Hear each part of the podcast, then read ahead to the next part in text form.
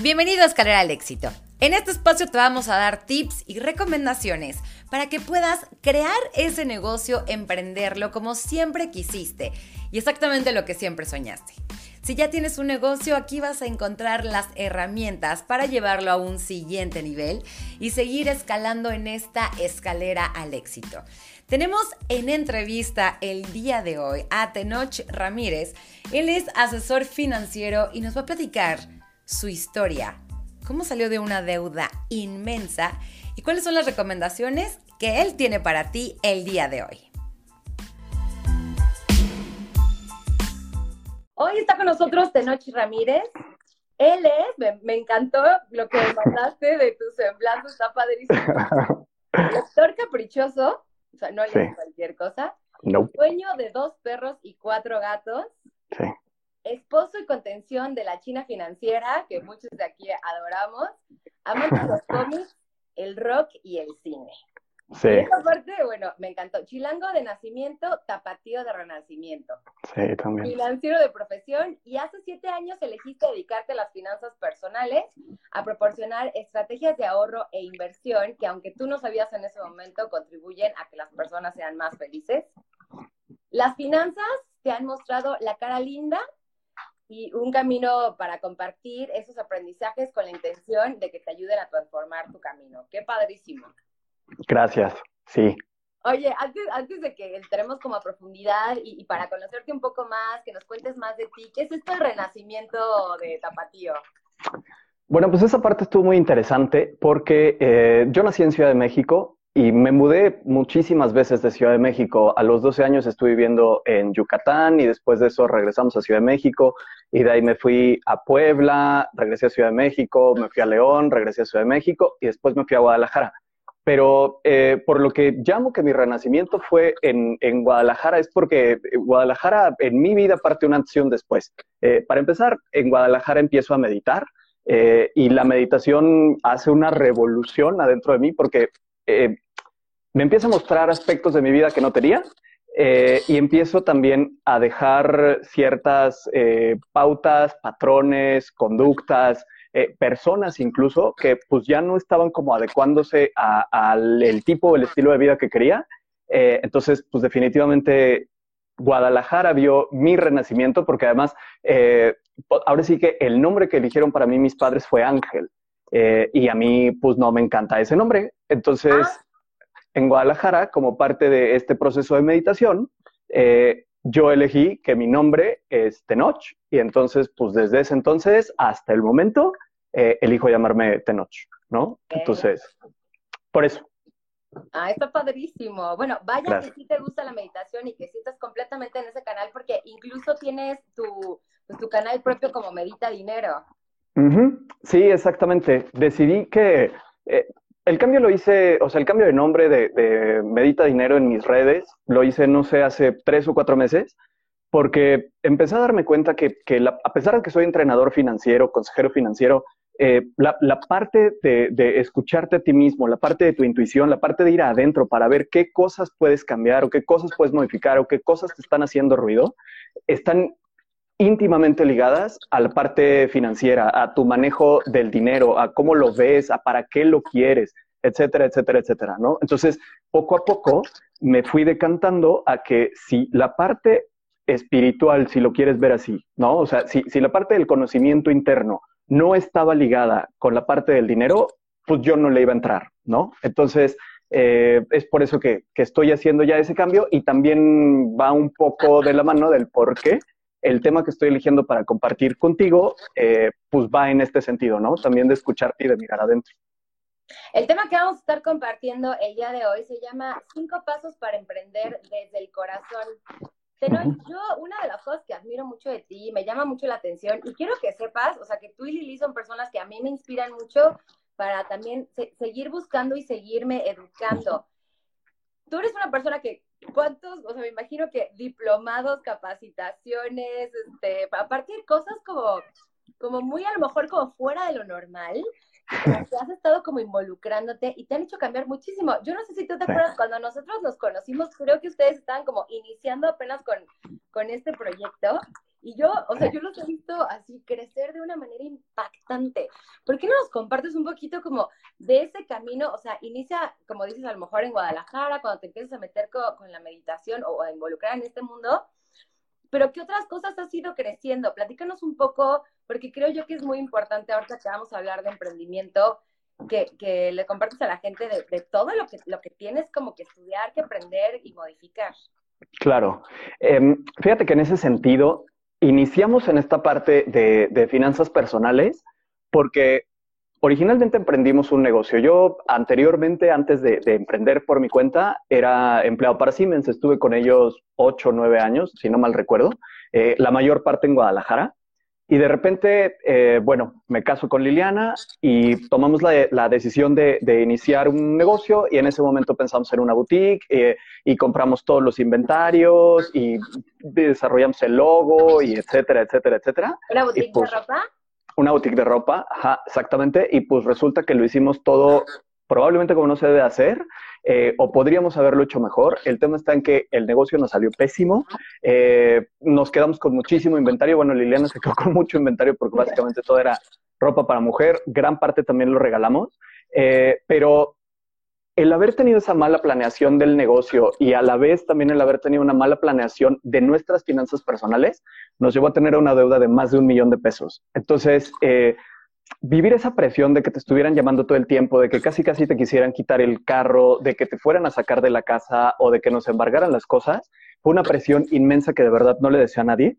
Eh, y parte de los consejos o parte de lo que quiero compartir con ustedes es pues justamente cuáles son los semáforos que para mí fueron en rojo para que no los repitan, para que tengan cuidado con ellos.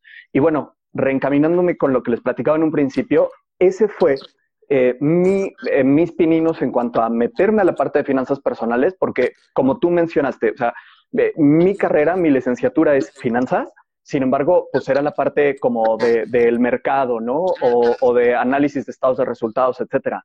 Eh, pero Totalmente, pero, pero no era hacia cómo tengo que armar un presupuesto, qué es lo que debo cuidar, cuál es un activo y un pasivo desde el punto de vista personal, eh, por qué es tan importante generar fuentes de ingreso adicionales, el siempre mantenerte en constante aprendizaje y mantenerte abierto al cambio, ¿no? Para que puedas aprovechar todas estas coyunturas que se presentan. Entonces, eh, como donde fuera que volteáramos, las personas que estaban a nuestro alrededor estaban iguales, o sea, eh, escuchábamos esta frase de Sí, o sea, quien, no se endeuda, pues no se hace de sus cosas, este, etcétera, ¿no? Entonces, pues empezamos a, aprender.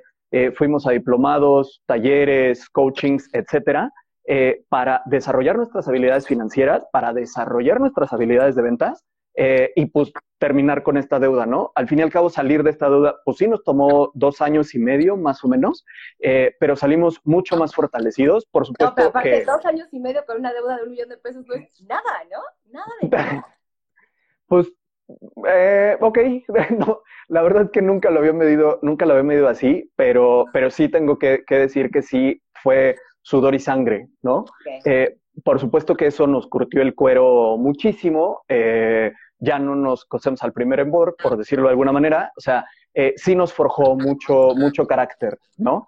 Eh, pero ese, ese fue mi, mi, camino hacia las finanzas personales y ya eh, posterior a eso, como nos dedicamos o, la parte de nuestro core business, por lo menos desde, desde mi lado, es ayudar a las personas con esta parte de estrategias de ahorro e inversión para multiplicar su capital, bueno, pues también con eso fui aprendiendo de los emprendimientos de mis clientes y también lo que significa mantener o tener esta atención hacia el cliente de intangibles, ¿no? Eh, porque pues al fin y al cabo la lana, a pesar de que tengas los billetitos y todo, o sea, ya cuando le estás invirtiendo, por lo menos como yo gestiono las inversiones, pues es un intangible, son números en tu, en tu pantalla o en tu estado de cuenta, ¿no? Entonces también eh, el, el compartir cómo hago esas revisiones de clientes o la experiencia que tengo de cómo llevar esa parte del negocio, pues la quiero eh, o, la, comparto con, eh, mi audiencia, ¿no? A mí me parece muy interesante cómo puede una persona que, que o sea, al final creo yo que, salieron adelante porque se educaron, ¿no? Porque aquí la única manera de salir es, hay que aprender. Yo me acuerdo una vez que me dijo Liliana, jamás se me va a olvidar, es que tu problema es que no sabes. sí al corazón. ¿cómo le hace a alguien? Porque normalmente uno dice que creo yo que esto viene como dentro de la carrera de la rata famosa. Estoy endeudado, pues no tengo dinero para invertir en lo que me puede ayudar a salir, ¿no? ¿Cómo le hicieron en ese sentido? Eh, te voy a dar la respuesta, porque de hecho por esta razón incluso nos invitaron a dar una plática TED, la cual, bueno, no salió y no sé cuándo va a salir porque la, hicimos para una clase del, del TEC. Pero la respuesta que di, o bueno, que dimos en ese momento es que la verdad nos volvimos a endeudar. Eh, nos, nos, cobraron, haz de cuenta, tuvimos un coaching de ventas eh, por el cual pagamos, no me acuerdo si 50 o 60 mil pesos eh, tomamos un eh, taller de finanzas personales o dos sesiones de finanzas personales, eh, o más bien dos talleres de finanzas personales que en su conjunto nos costaron como 80 mil pesos más o menos. O sea, si nos vamos a la parte más baja, solo entre esos dos nos gastamos como 130 mil pesos. Y la neta, nos apalancamos de tarjetas de crédito, porque era así como, ¿qué, ¿qué es lo que podemos hacer? O sea, ¿qué es lo que vamos a hacer para esto? Pues solamente aprender. Y no podemos poner el pretexto de que no tengo lana, porque pues al fin y al cabo la parte de la lana o hacer lana no se hace con lana, o sea, se hace con, con, con lo que tienes igual, ¿no? Entonces, y también te voy a ser muy honesto, probablemente fue incluso la, la solución más fácil o la solución más rápida, porque una, una solución probablemente más pensadita de finanzas personales pudo haber sido, pues ponte una meta, ten emprendimientos alternos y empieza a generar lana para pagar esos 130 mil pesos de tu coaching, ¿no?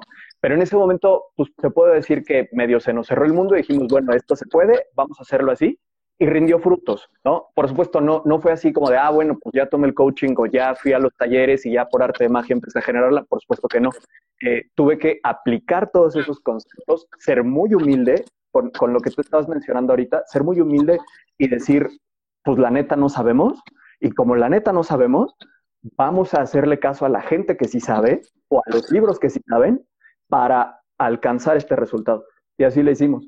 Eh, rindió frutos, la verdad es que sí rindió frutos, porque, no sé, eh, para dar números y para contextualizar esto, te puedo decir que eh, esa preparación nos hizo que en un lapso de, no sé, 45 días o más o menos, generamos como 300, 350 mil pesos. Por supuesto, casi no los dimos, la neta, porque todo se fue a, a pagar la deuda, pero bueno, o sea, nos mostró dos cosas. La primera, que pues tienes que ser enfocadísimo para obtener los resultados que quieres, ¿no? Y necesitas seguir las instrucciones. Y la segunda cosa de la cual nos dimos cuenta o nos reafirmó es que podemos, ¿no? O sea, que, que tenemos la capacidad de transformar nuestra situación y de generar recursos de acuerdo a nuestras necesidades. No manches, es una historia impresionante. Y aparte, bueno, yo sé que creo que esta parte es justo lo acabas de mencionar, ¿no? O sea, no es nada más ir y tomar el curso, es de verdad comprometerte con lo que estás, lo que estás creyendo, eh, en plan de que creo yo que incluso son de estas cosas que te ponen como accionar así en friega, ¿no? O sea, y ahorita ve y párate en el semáforo y pide limosna y date la vuelta y, mueve y hay muchas personas que no nos gusta como ese nivel como, de, de, enfrentarnos con nosotros mismos, con nuestras cosas que nos dan como miedo, que nos sacan por completo de esta zona cómoda. Entonces, o sea, creo que parte de ese aprendizaje es, o sea, cambia por completo ese, ese miedo, ¿no? O esa pena que te da. Sí, claro. Claro, porque, eh, bueno, nosotros es una frase que, que, utilizamos mucho porque al fin y al cabo gran parte de nuestras actividades tienen que ver con vender y, y la frase que utilizamos es que la pena no da de comer, la neta, ¿no? Entonces, eh, por supuesto, con esto no quiero decir que, si eres penoso, pues te avientes todas las veces y etcétera, ¿no? Pues claro que no, pero sí se trata que vayas revisando o que vayas expandiendo eh, los márgenes que tienes respecto a, las cosas que te dan pena, ¿no? Para que las vayas dejando poco a poco de lado o te vayas enfocando en sectores donde te avergüencen menos o te, o te dé menos pena para que puedas desarrollar tu, negocio o tu emprendimiento, ¿no? Sobre todo para cuando se trata de, temas medio rudos, como el que estamos platicando, ¿no? O sea, que lo teníamos que sacar sí o sí. No, no había de otro. Está padrísimo.